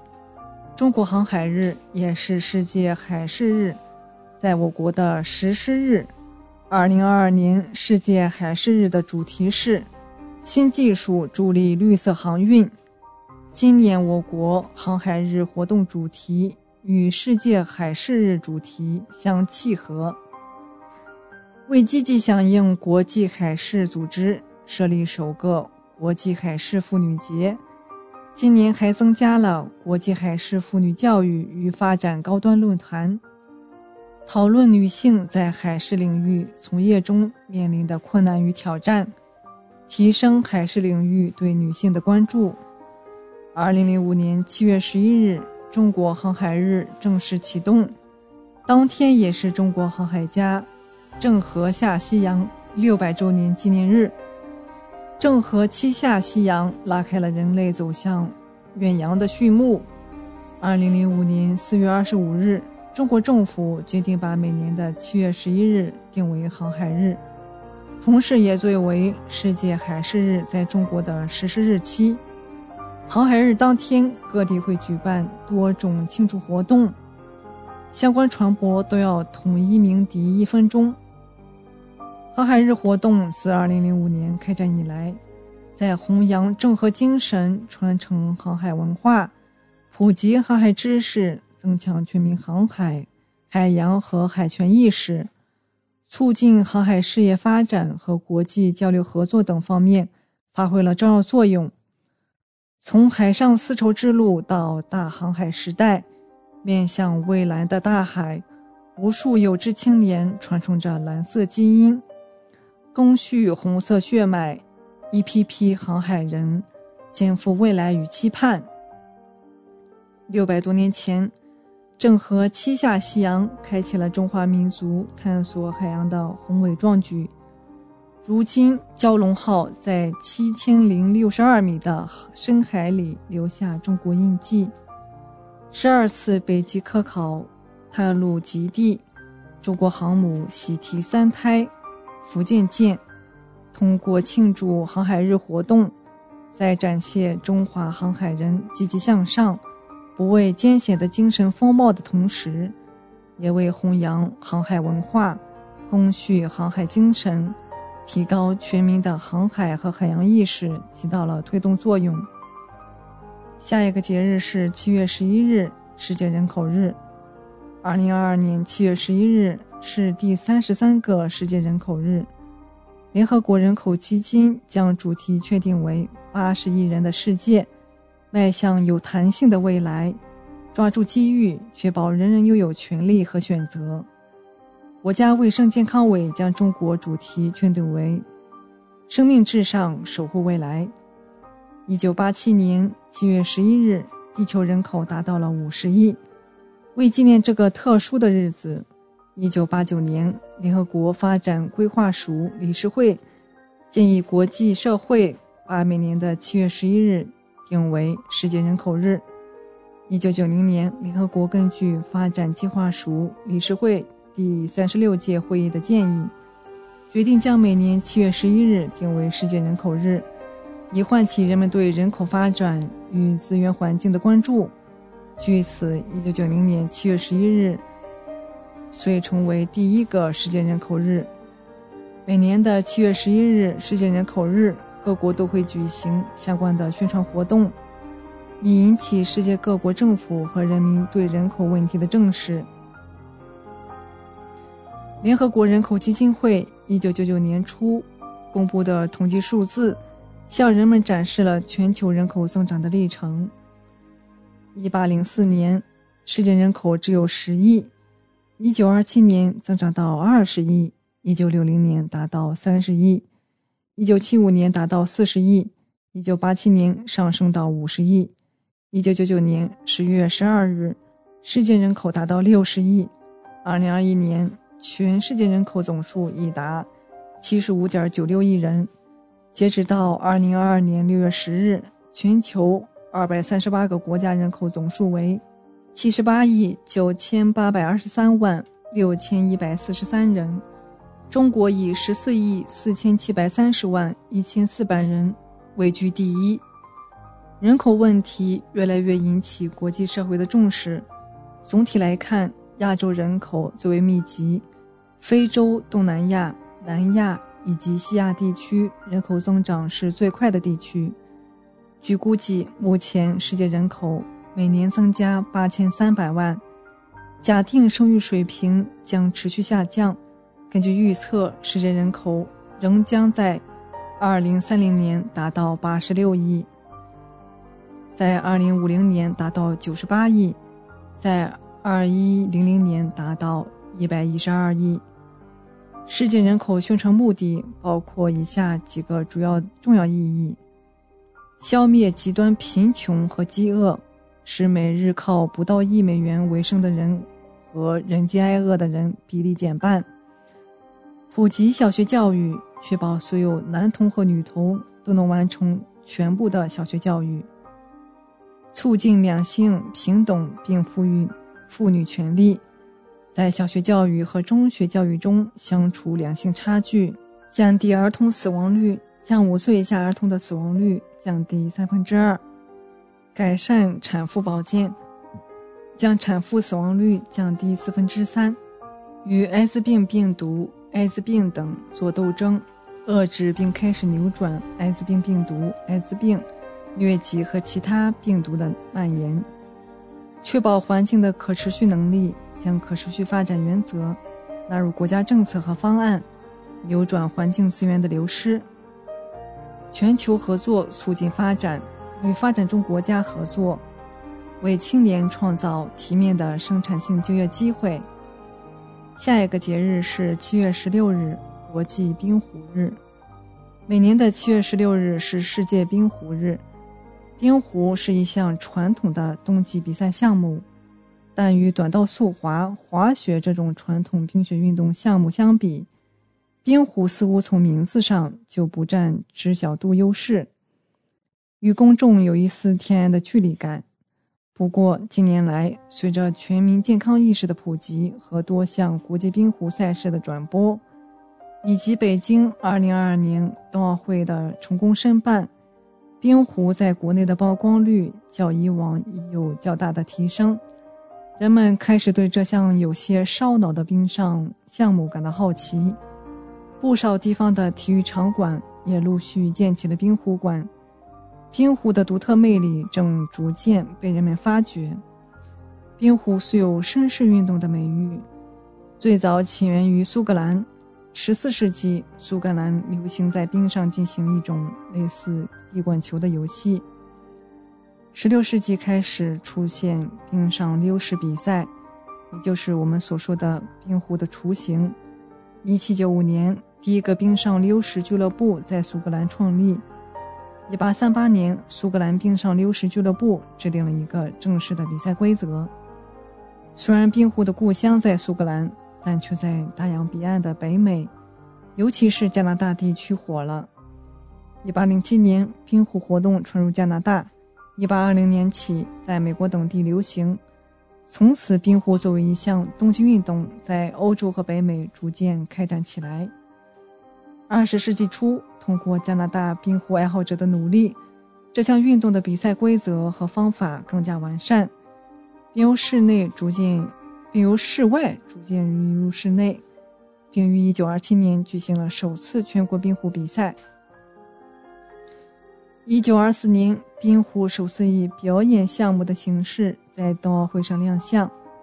此后几年，冰壶在国际体育舞台屡获好评。终于在1998年列为冬奥会正式比赛项目。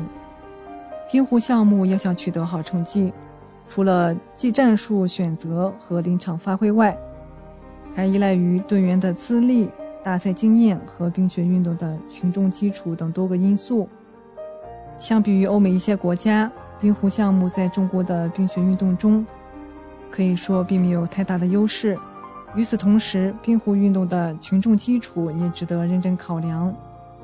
群众参与度和认可度高，人才的发掘选拔就大有希望。在获得冰壶项目奖牌的国家，冰壶运动就遵循着这样的规律，甚至有的队员本身就是上班族。和其他冰雪项目不同，冰壶运动的娱乐性、普及性是比较好的。相对容易入门，北京冬奥会实现了带动三亿人参与冰雪运动的目标，不少商场中都有了冰壶运动的体验和培训场地。我们期待随着多个层面的发力完善和补短板，有更多人参与和喜欢上冰壶运动。除了职业化队员的成长成熟之外，当我们拥有更牢靠的群众基础、更充足的后备人才力量，中国冰壶运动的整体水平就能提升。经验、资历、人才、专业等因素综合发力，中国冰壶运动就一定能早日实现弯道超车。最后一个是七月十六日的初伏，北半球正处于炎炎夏季。在古代，大家都是靠数日子来熬夏日。为此，我们也总结出很多关于夏天降暑养生的智慧。老祖宗说：“夏至三更属头伏”，意思就是夏至到了，马上就是伏天，也就是全年最热的时候。老人说：“热在三伏”，就是这个意思。从七月十六日本周六开始，中国就开始了三伏天中的初伏。也叫头伏，直到七月二十五日，共十天。三伏天，我们的人体会流失大量水分，此时饮食更加注意多补充更多的水盐。这个时候要多吃两肉、十三豆、解二味，就可以平安过伏天。老话说：“伏阳一碗汤，不用开药方。”所谓的伏阳，说的是入伏以后的羊肉。古籍《汉书·杨辉传》中说：“田家作苦，最是服辣；烹羊抛羔，斗酒自劳。”这里指的就是伏天，人们劳作后最适宜煮羊肉来吃，来补充体能。除了羊肉之外，牛肉也是这个时节可以多食的食物。牛肉是高蛋白、低脂肪的食物。有利于蛋白质的合成，促进新陈代谢。夏日吃牛肉不仅有利于减肥，还能补充营养，对身体很有好处。牛肉做法多样，不管是炖牛肉、牛肉汤还是卤牛肉，味道都很浓郁且不油腻。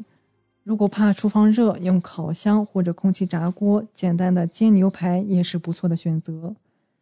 我国自古就有“夏吃豆，胜吃肉”的说法。因为夏天容易疲劳，食欲不好，多吃豆类可以清热解暑，有效的补充蛋白质。那么进入三伏天，应该多吃哪些豆类食物呢？绿豆是一个传统的食物，也是一味中药。夏天高温出汗多，损失水分很多，体内电解质平衡很容易破坏。用绿豆来补充体内的水分是最好的方式之一。黑豆有豆中之王的美誉，我国自古有“常食黑豆，可百病不生”的说法。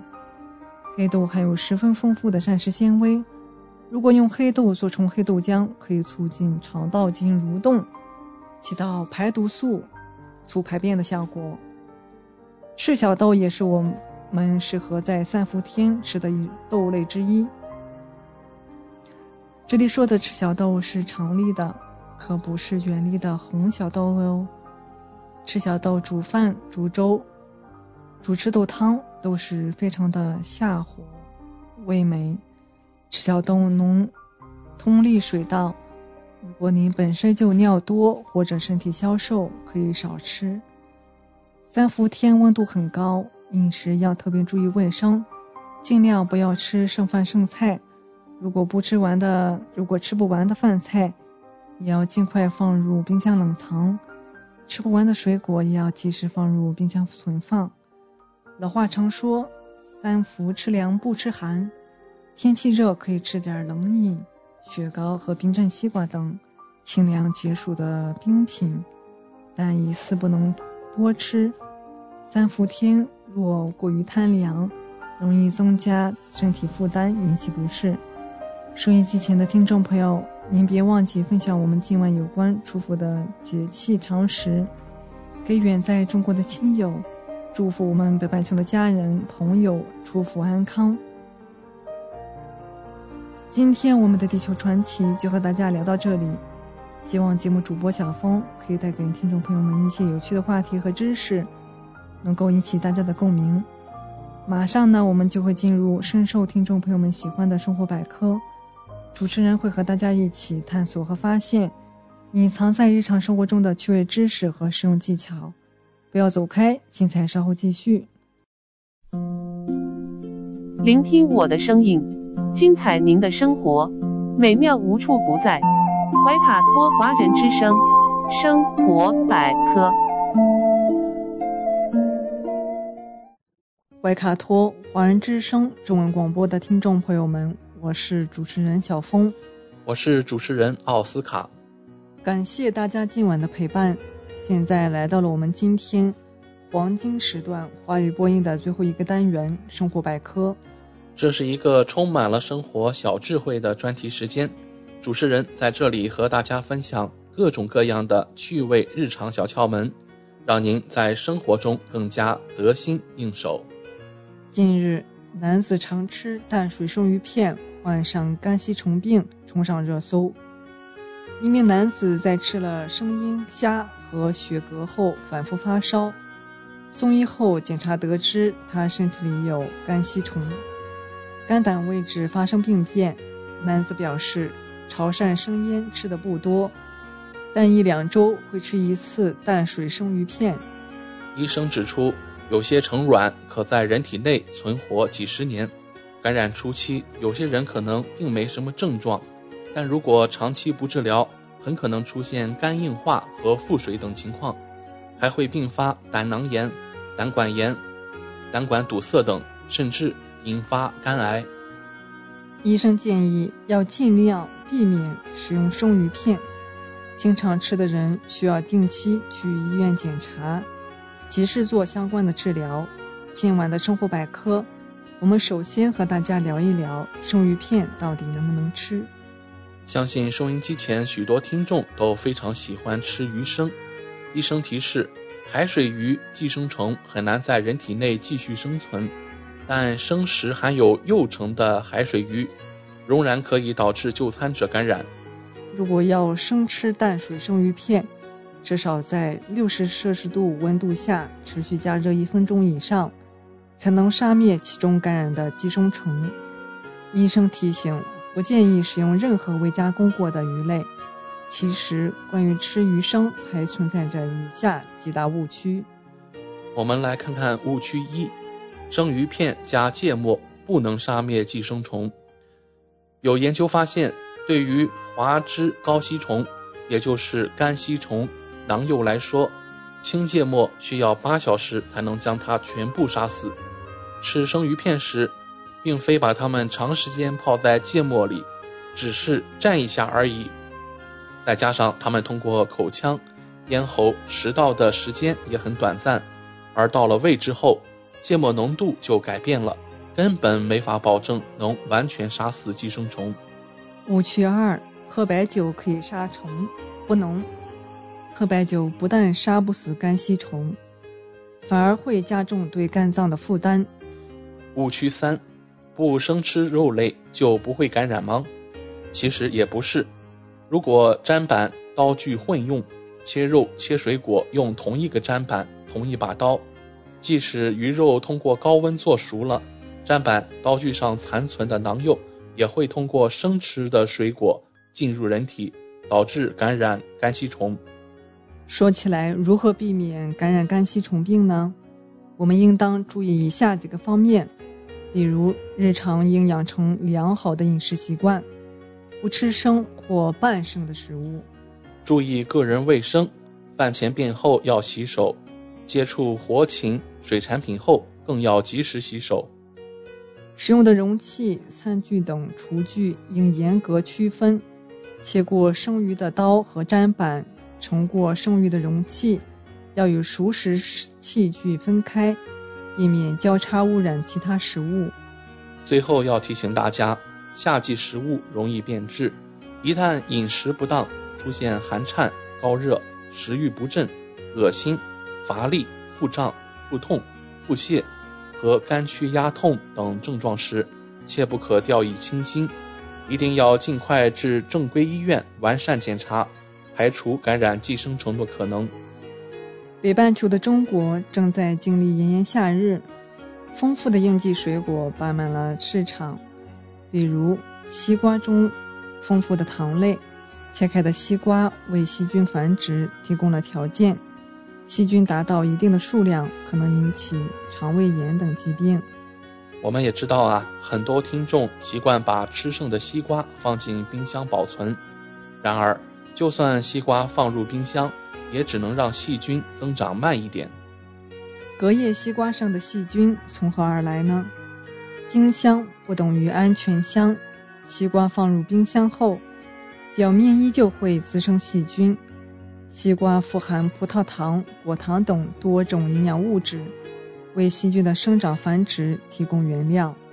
当细菌从肠道进入血液时，就会引发脓毒血中、感染性休克等一系列病症。让我们来看看百分之九十的人都中招的做法，让西瓜细菌增倍。第一个，切开后没有及时放冰箱冷藏。还有切瓜时用了不干净的刀和砧板，尤其是切过生肉的。还有放冰箱前没有严密包上的保鲜膜，或用了不干净的保鲜膜。还有啊，冰箱里乱七八糟，生熟食物都堆在一起。一旦西瓜切面出现变质，果皮发软，有腐馊味道，建议直接将全部西瓜扔掉。其实，西瓜能否食用和隔夜并没有关系，而是和放置环境有关。浙江宁波市场监督管理局做了一组实验，将西瓜切成块，放置在三十摄氏度的室内和四摄氏度的冰箱里。经过四小时、八小时、十六小时、二十四小时、四十八小时，对西瓜样品细菌总数进行了对比。让我们来看实验的结果。放置四小时、八小时之后，无论是放冰箱还是不放冰箱，盖不盖保鲜膜，细菌总数基本都保持一样。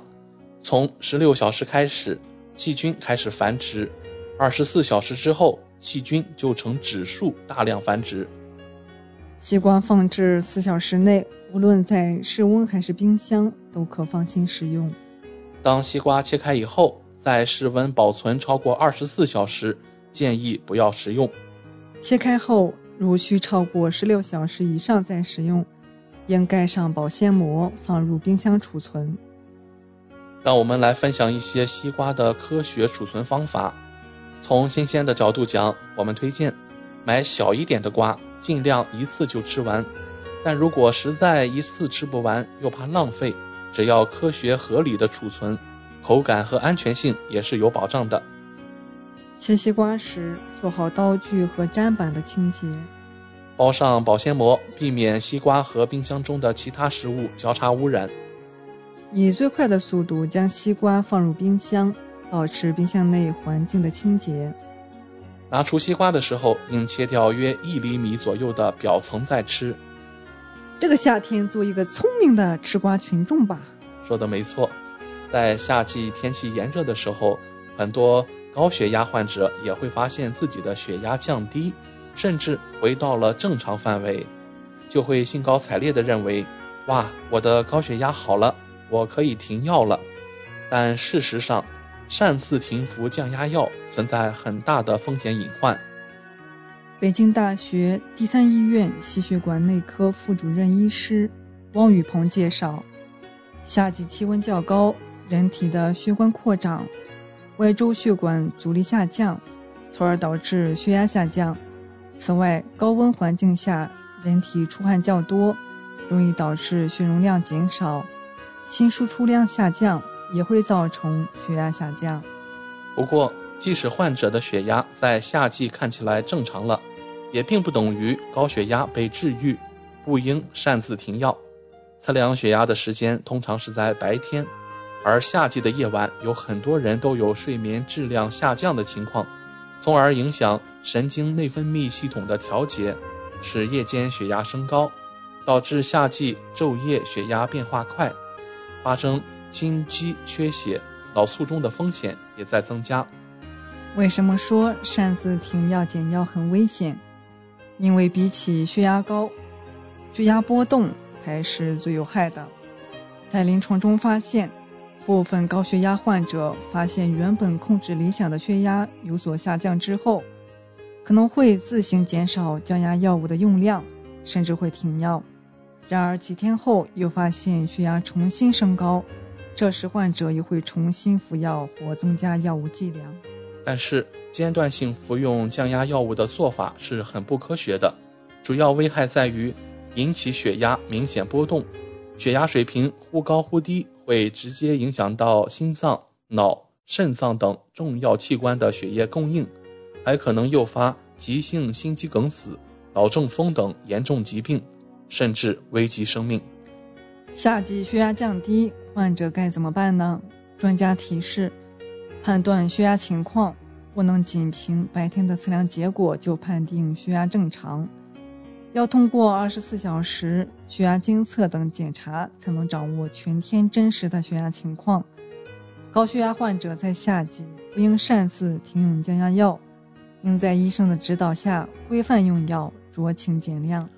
好了，亲爱的听众朋友，今晚我们和您聊了很多关于夏季的生活常识，您不妨和远在国内的亲朋好友广而告之。希望您和您的家人身体健康。阖家欢乐。十几分钟的时间过得飞快，今天我们生活百科也要告一段落了。希望主播小峰和奥斯卡在这里的分享，让大家感受到了来自日常生活方方面面的乐趣。谢谢您的收听。好的，快要九点钟了，星期一的晚上，我们和各位听众共同来关注一下未来一周怀卡托本地的天气情况。那不出意外啊，未来一周仍然是一个多雨的天气。除了今天有一个比较大的降雨啊，明天我们看到会有一个雨转晴的过程，温度保持在十度到十八摄氏度。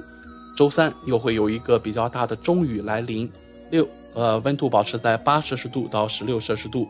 周四雨转晴，七摄氏度到十六摄氏度。而到周五呢，又将会来一次比较大的降雨。温度保持在六摄氏度到十四摄氏度，周六周日将会是一个雨转晴的过程，温度也将保持在最低五摄氏度，最高十五摄氏度。好了，如果您通过微信公众服务号博雅文创收听节目，您可以继续收听我们带给您的二十四小时精彩的华语广播。今晚主播奥斯卡、小峰、轩轩在这里祝愿各位听众朋友们晚安。我们在明天的黄金时段空中点播，再见。怀卡托华人之声，音质天成，悦动人生，伴我随行。怀卡托华人之声，音质天成，乐动人生，伴我随行。You are listening to Waikato Chinese Voices. Follow our radio, share the world. 您正在收听的是 FM 八十九点零怀卡托华人之声广播电台节目。我们在新西兰为您播音。For more episodes, use the accessmedia.nz app for iOS and Android devices, or subscribe to this podcast via Spotify, iHeartRadio, or Apple Podcasts. This free FM podcast was brought to you with support from New Zealand On Air.